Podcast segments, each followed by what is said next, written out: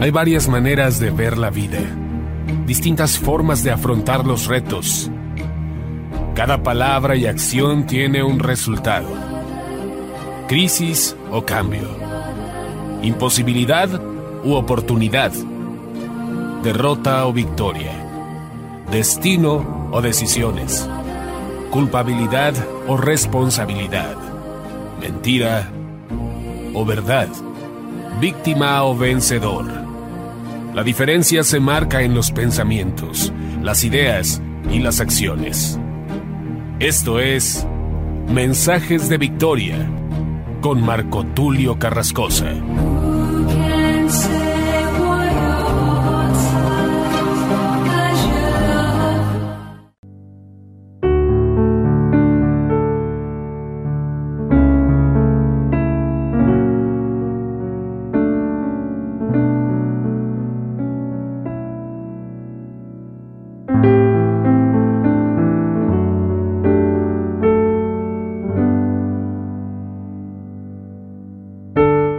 ¿Qué tal, queridos hermanos y amigos? Qué gusto saludarles nuevamente a través de la radio, a través de internet y poder llegar hasta ustedes para compartirles el poderoso mensaje de la palabra de Dios. Hoy comparto el episodio número 30 de la serie La paternidad de Dios. Y el episodio de hoy se titula No somos huérfanos, tenemos un Padre. Hoy en día, como lo he dicho en mensajes anteriores, hay muchos líderes, entre comillas, porque un líder que no tiene ética, un líder que no tiene principios, un líder que no tiene un carácter fundamentado en la palabra de Dios, no debería ser llamado líder. De hecho, para describir a un líder, se tiene que estudiar y analizar la perspectiva precisamente de lo que es un líder. Muchas veces la gente piensa que basta con tener seguidores, basta con llenar un estadio. En este caso los cantantes serían líderes. En este caso los youtubers serían líderes. No basta con eso. Hay otros que han definido liderazgo como la influencia, el poder de influir en los demás. Hay otros que han dicho que un líder es aquel que marca un camino, aquel que puede marcar un ejemplo. En este caso podríamos decir que los grandes pensadores, los filósofos, personas que han luchado para dejar un legado. Sin embargo, si pudiéramos hablar de líderes y del único líder que verdaderamente llena todos los requisitos y cumple los diferentes parámetros para poder medir el liderazgo y para poder enfocarnos a él, tiene que ser nuestro Señor Jesús. Él es líder en todos los sentidos, no solamente en su forma de vivir, en su forma de hablar, en lo que Él representó, sino que a través de los años nadie ha podido presentar un líder mayor a Jesús. Los Beatles, se sabe que esta banda de rock legendaria de Gran Bretaña, llegó un momento en el que entrevistaron a John Lennon, dicho sea de paso, lo he dicho también en otros mensajes, a John Lennon lo asesina un líder de jóvenes presbiteriano, es decir, la misma iglesia se levantó en contra de John Lennon, pero cuentan que se le hizo una entrevista y él, dentro de esta entrevista, en confianza con su amiga, expresó que le parecía que los Beatles o los Beatles en español son más famosos que Jesús, fueron más famosos que Jesús en Gran Bretaña. Es decir, en medio de esta entrevista, John Lennon declaró, ahora mismo nosotros somos más famosos que Jesús. Sin embargo, John Lennon no estaba diciendo, porque después lo aclaró, él no estaba expresando que esa banda fuera más famosa que Jesús. Sin embargo, lo estaba declarando en el contexto de Gran Bretaña, porque los jóvenes se identificaban más con la banda que con el Evangelio, que con Jesús. Entonces a eso se refería John Lennon y recordemos que en Gran Bretaña, en Inglaterra, hubieron grandes predicadores como los hermanos Wesley. Entonces lo que estaba diciendo John Lennon no era mentira desde una manera objetiva. Obviamente los medios lo sacaron de contexto, tergiversaron esas palabras de John Lennon y hubieron muchos encabezados de revistas donde declaraban que John Lennon se hacía llamar más famoso que Jesús. Entonces mucha gente, muchos jóvenes religiosos, muchos jóvenes cristianos y mayormente en Estados Unidos, donde sabemos que es una nación con una raíz evangélica, una raíz cristiana, judeo-cristiana, la mayoría de jóvenes quemaron los discos. Entonces hubo una persecución para John Lennon. Pero ¿qué quiero decirte con todo esto? Que en el momento más difícil de John Lennon, él escribe una canción que dice, yo no creo en nadie, yo no creo en Dios, yo no creo en Hare Krishna, yo no creo en Buda, yo no creo en Hitler, yo no creo en nadie, yo solamente creo en mí. Pero ¿por qué escribía esto John Lennon y por qué cantaba estas canciones en sus últimos años? Porque la necesidad del hombre, desde siempre, ha sido encontrar un referente.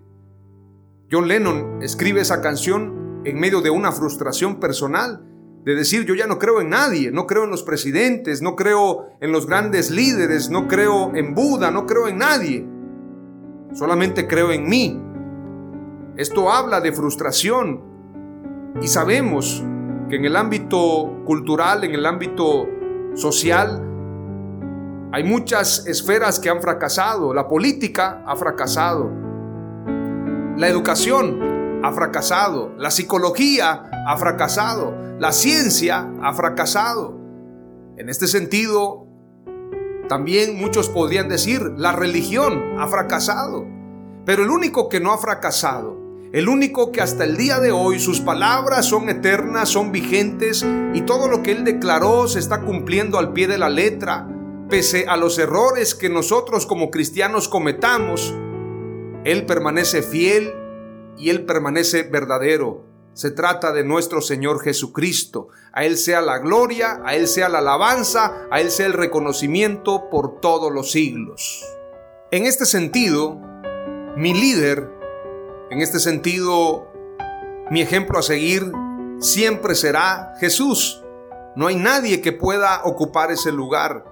Es muy lamentable que hayan falsos líderes, falsos maestros, falsos apóstoles, falsos profetas que tratan de usurpar un lugar que solamente le corresponde a Jesús, que solamente le corresponde a Dios y es el lugar de padres espirituales.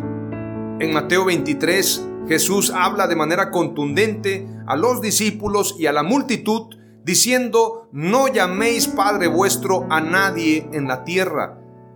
Y el mensaje de Jesús se da en el contexto de la hipocresía y la falsedad de los escribas y fariseos, quienes buscaban los primeros lugares en la sinagoga, quienes le ponían carga a la gente que ellos ni con un solo dedo querían mover, quienes esperaban y buscaban la gloria, la honra, el reconocimiento, que se les llame rabí, es decir, maestros, que se les llame apóstoles, que se les llame profetas, que se les llame padres. Esto habla de un corazón desviado de la verdad. Porque en la escritura los apóstoles siempre buscaron darle la gloria a Dios. Se dice en la cultura y en la tradición católica que el apóstol Pedro fue crucificado en su muerte, pero murió de cabeza. Esto se cree históricamente porque Pedro no quiso morir como su maestro. Esto es solamente un dato histórico. La escritura no lo dice y algunos creen que efectivamente murió crucificado de cabeza, pero sí puedo creer que verdaderamente el apóstol Pedro murió crucificado, porque así lo señala la escritura en el Evangelio según San Juan, cuando le dice al apóstol Pedro el Señor Jesús, otros extenderán tus manos, y dice la escritura, y esto le dijo dando a entender de qué muerte había de glorificar a Dios. Entonces se entiende claramente que está hablando de extender sus manos para morir en una cruz. Sin embargo, no sabemos si fue de manera normal o de cabeza, pero la historia dice que el apóstol Pedro murió crucificado de cabeza.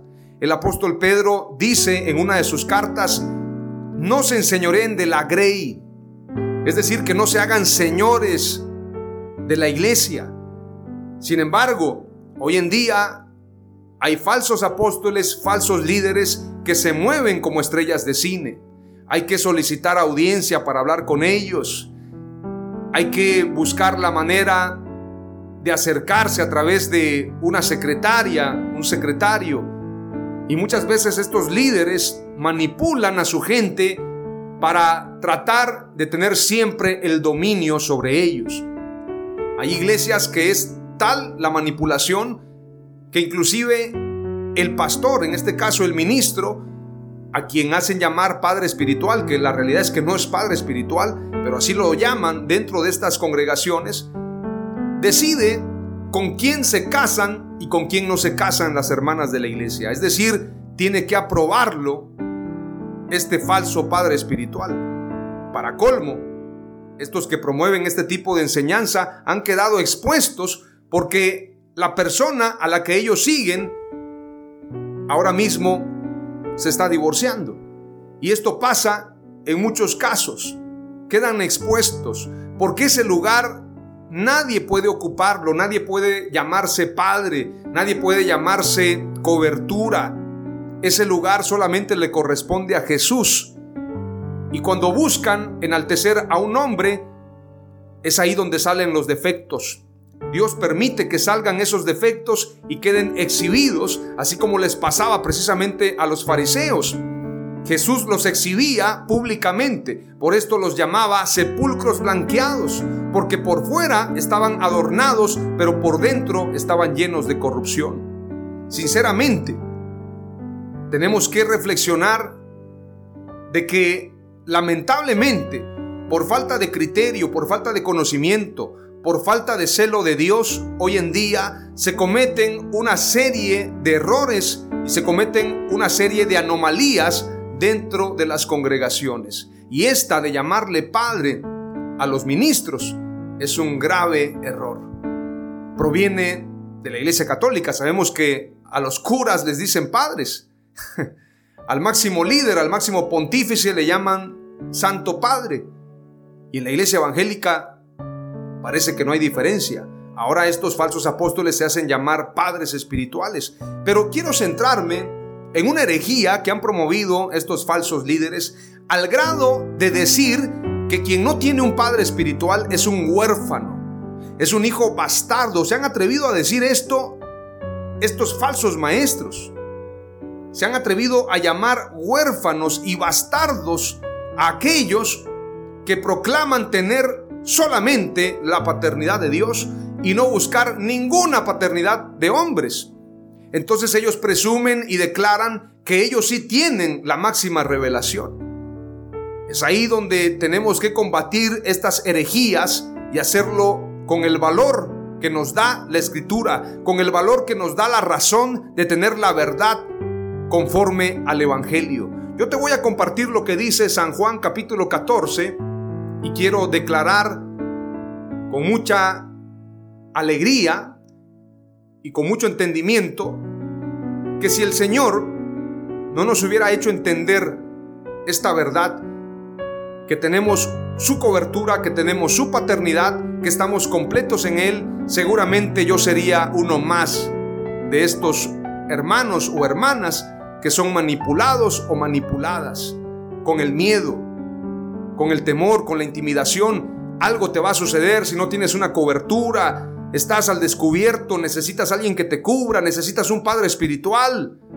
Entonces intimidan a la gente y lamentablemente hay hermanos que son débiles en la fe. Si yo no tuviera este conocimiento, seguramente también sería manipulado, pero la palabra de Dios dice que la verdad nos hará libres y por esto te comparto con todo mi corazón lo que señala San Juan capítulo 14, versículo 1 en adelante. Presta atención a cada uno de los versos porque definitivamente Dios te va a hablar.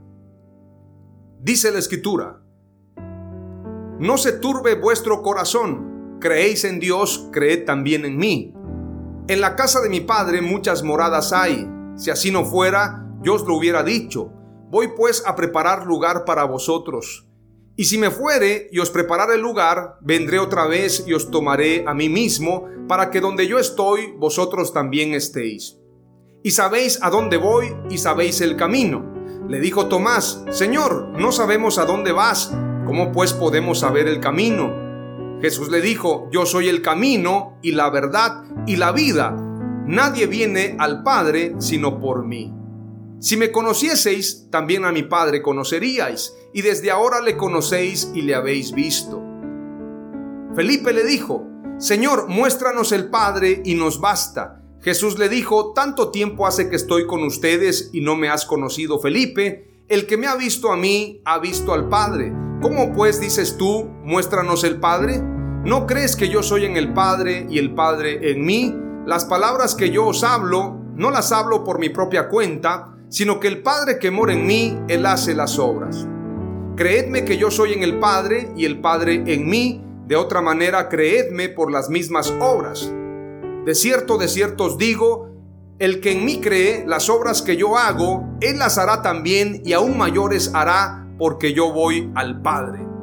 Versículo 13 declara, y todo lo que pidiereis al Padre en mi nombre, lo haré para que el Padre sea glorificado en el Hijo. Si algo pidiereis en mi nombre, yo lo haré. Es decir, cuando tú pides en el nombre de Jesús, Jesús mismo hace la obra, porque el Padre y el Hijo son el mismo. Sigamos leyendo lo que dice el versículo 15. Si me amáis, guardad mis mandamientos, y yo rogaré al Padre y os dará otro consolador, para que esté con vosotros para siempre. El Espíritu de verdad, al cual el mundo no puede recibir, porque no le ve ni le conoce pero vosotros le conocéis porque mora con vosotros y estará en vosotros. Es decir, Jesús se está declarando a ellos como Padre y como Espíritu Santo. Mora con vosotros, estoy aquí con ustedes.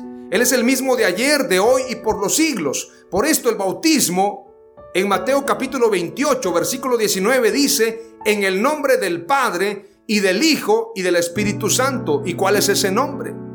es el nombre de Jesús. No dice en los nombres, dice en el nombre. Porque Jesús es el Padre, es el Hijo y es el Espíritu Santo. Por esto también la Escritura dice, donde están dos o tres congregados en mi nombre, ahí estoy yo en medio de ellos. ¿Cómo está en medio de nosotros? Como Espíritu Santo. Veamos lo que dice la Escritura ahora en el versículo 18. No os dejaré huérfanos, vendré a vosotros. Todavía un poco y el mundo no me verá más, pero vosotros me veréis, porque yo vivo, vosotros también viviréis. No os dejaré huérfanos, dice. Cuando tú recibes el Espíritu Santo, recibes el Espíritu de adopción para que tú puedas declarar Abba Padre. Una persona, un hijo de Dios que recibe al Espíritu Santo, jamás estará huérfano. Es una herejía la que dicen estos falsos maestros al declarar que aquel que no tiene un padre espiritual terrenal está huérfano. Se las verán con mi padre, es lo que yo les he dicho a muchos de ellos. Se las van a ver con mi padre al estarme llamando huérfano. Cuando alguien te diga que estás huérfano, declárale lo que dice la escritura precisamente en San Juan capítulo 14 y versículo 18. No os dejaré huérfanos, vendré a vosotros. Si tú tienes al Espíritu Santo, jamás estarás huérfano. Y dice claramente, todavía un poco y el mundo no me verá más. Está hablando de Él, porque va a ascender a los cielos. Pero vosotros me veréis, porque yo vivo, vosotros también viviréis. ¿A qué se refiere esto? Alguien va a decir, pero al Espíritu Santo no lo puedo ver. Claro que lo puedes ver a través de las señales. Y me seréis testigos, declaró Jesús. Un testigo es aquel que ve. Un testigo es aquel que escucha. Y me seréis testigos en Jerusalén, en Judea, en Samaria y hasta lo último de la tierra. ¿Cómo podemos ser testigos? Cuando hay señales y milagros. Cuando la gente veía que el apóstol Pedro a través de sus sombras sanaban los enfermos, la gente se maravillaba y el apóstol Pedro decía, no soy yo, no es mi sombra, es el espíritu del Nazareno al que ustedes crucificaron. Es Jesús el Nazareno el que ha hecho estas maravillas, porque Él no está muerto, Él vive y Él vive en nuestros corazones. Nuestro Padre eterno, nuestro Señor Jesucristo, vive para siempre. Aleluya. Versículo 20 declara la escritura. En aquel día vosotros conoceréis que yo estoy en mi Padre y vosotros en mí y yo en vosotros. El que tiene mis mandamientos y los guarda, ese es el que me ama. Y el que me ama será amado por mi Padre y yo le amaré y me manifestaré a él. ¿Cómo se va a manifestar Jesús? A través de su Espíritu Santo. Es decir, el Espíritu Santo es el Espíritu de Jesús.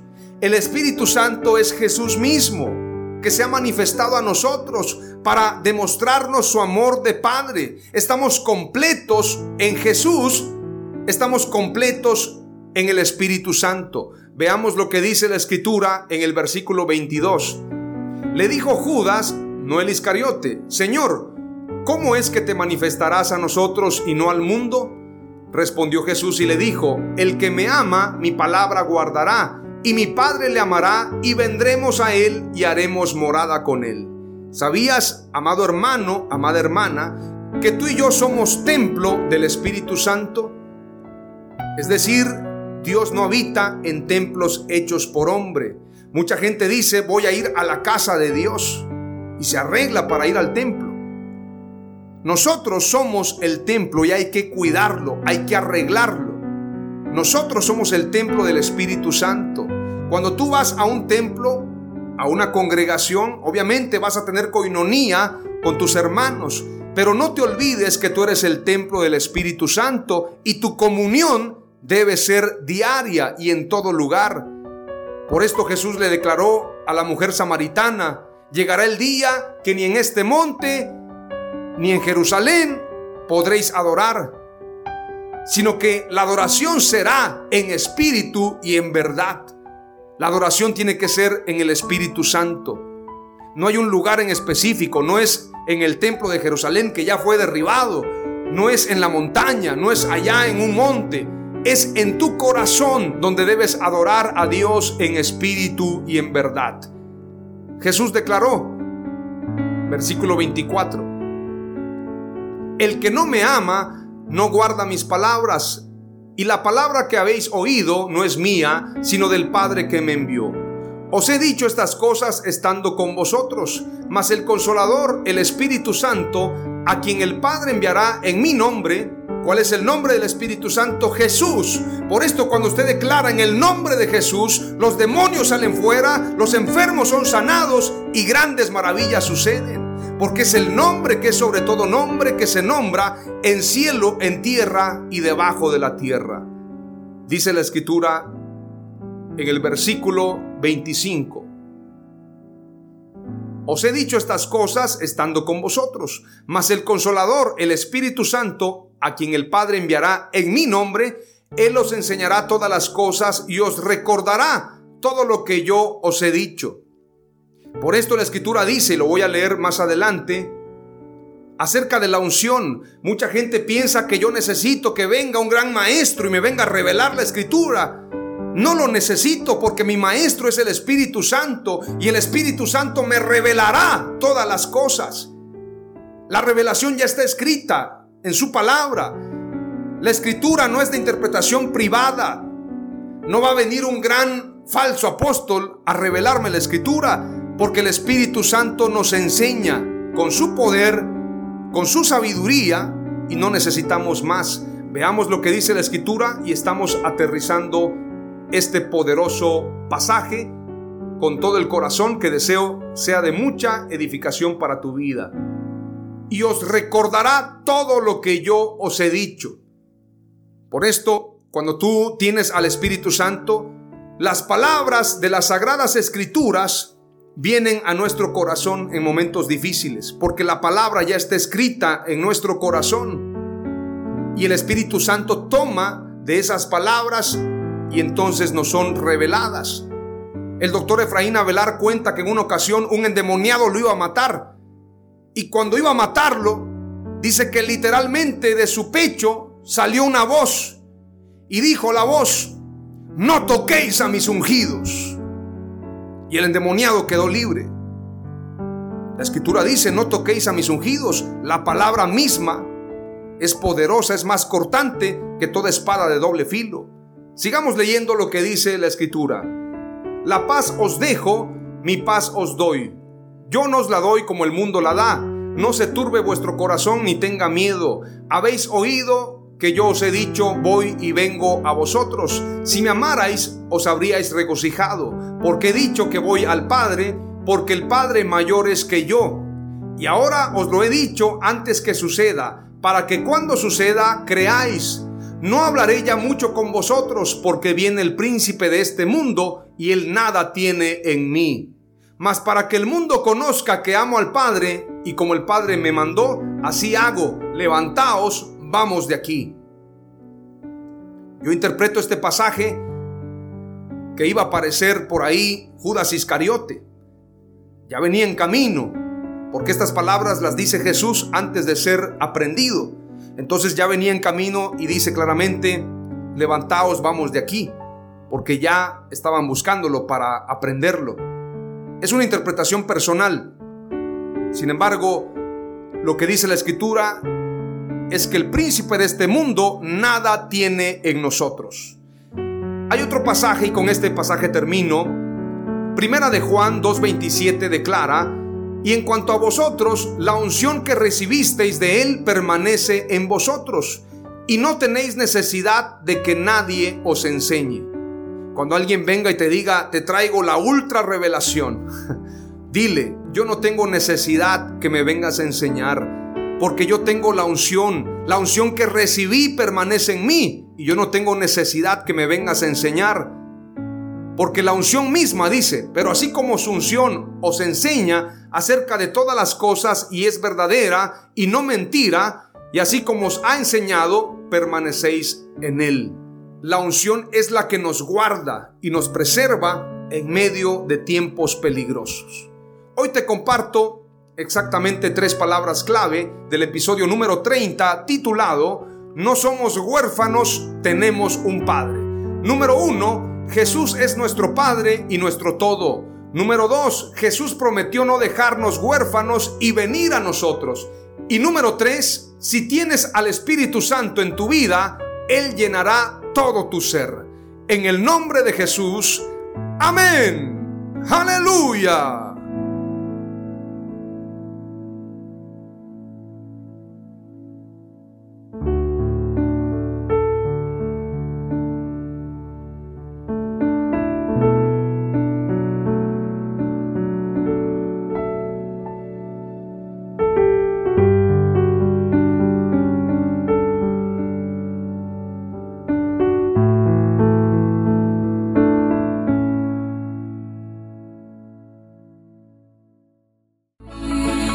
Fue Mensajes de Victoria con Marco Tulio Carrascosa. Gracias por escucharnos y seguirnos en nuestras redes sociales. Si deseas invitarnos a tu ciudad, escríbenos por inbox o al WhatsApp 961 66 882 99 961 66 882 99.